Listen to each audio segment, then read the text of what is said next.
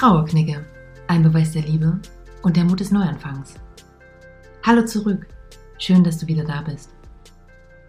In der letzten Folge habe ich dir von meinem Missgeschick mit der zerbrochenen Tasse berichtet und dir von der japanischen Handwerkskunst Kintsugi erzählt.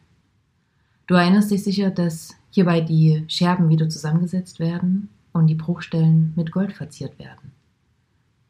Nach wie vor löst diese Vorstellung bei mir ein warmes Gefühl aus, was zum einen sicher mit meinem hohen, ausgeprägten intrinsischen Werterhalt zusammenhängt, aber vor allem die Vorstellung der Wertschätzung vermittelt.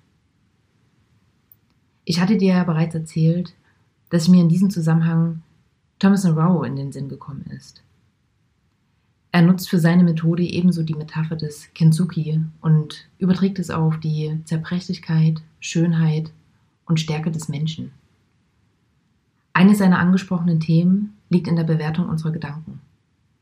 Er beschreibt, dass wir mit unserem Verstand und der Fähigkeit zu denken gesegnet wurden, allerdings oft das Potenzial des Denkens nicht richtig nutzen. Das heißt, wir klettern relativ oft mit unseren Gedanken in das sogenannte Hamsterrad. Das kennst du wahrscheinlich. Und damit haben wir das Gefühl, dass Nachdenken irgendwie zu nichts führt doch hier müssen wir ganz klar unterscheiden, dass wir da nicht denken, sondern sorgvoll grübeln. Er definiert den Prozess des Nachdenkens bzw. positiven Denkens ganz klar darin, dass genau dieser Prozess zu einem produktiven, kreativen und praktischen Ergebnis führt. Im selben Zusammenhang setzt er sich auch mit der Thematik Erwartungshaltung auseinander und ich zitiere, bezeichnet sie als unangebracht und fragwürdig. Er sagt, dass wir damit wirklichkeitsferne Ziele setzen und somit selbst dafür sorgen, dass wir leiden. Er schlägt im ersten Schritt vor, dass wir, solange das Erwartete nicht eingetreten ist, wir etwas für uns selbst tun und die Erwartungen an die Zukunft, die Menschen oder die Welt überdenken sollten. Denn Je länger wir in dem Konstrukt dieser Erwartungsvorstellung verharren, leiden wir und das, so sagt er, ist unnötig.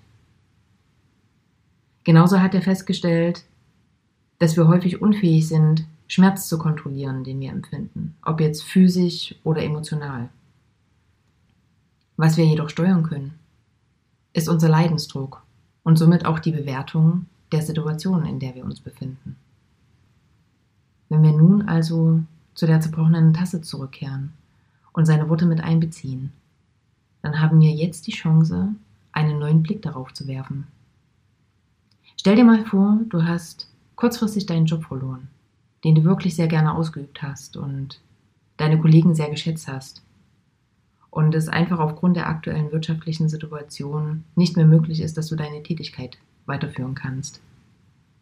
Dann fühlt es sich im ersten Moment so an, als müsstest du notgedrungen die Scherben wieder zusammensetzen, damit es irgendwie weitergeht. Doch nimmst du etwas Abstand von dieser Situation, dann kannst du es für dich als Chance wahrnehmen. Du darfst, geprägt von deiner Erfahrung, neue Wege einschlagen, darfst deiner Fantasie freien Lauf lassen, dir ganz bewusst die Frage stellen, was du wirklich in deinem Leben möchtest.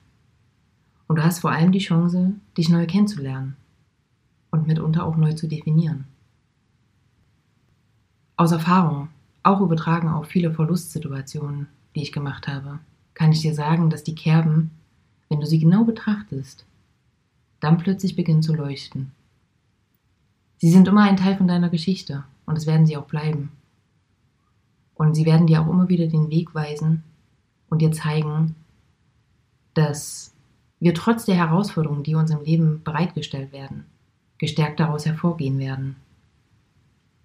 Die einzige Notwendigkeit dafür ist dein Wille und dass du dich dafür öffnest und Altes loslässt. Denn somit, so sagt auch der Psychologe, hast du die Möglichkeit, nach einer Krise einen Neubeginn zu wagen, indem du Widrigkeiten annimmst und deine Resilienz, also die Widerstandskraft, entwickeln kannst. In diesem Sinne sende ich dir viel Schaffenskraft. Von Herzen für dich, deine Luisa.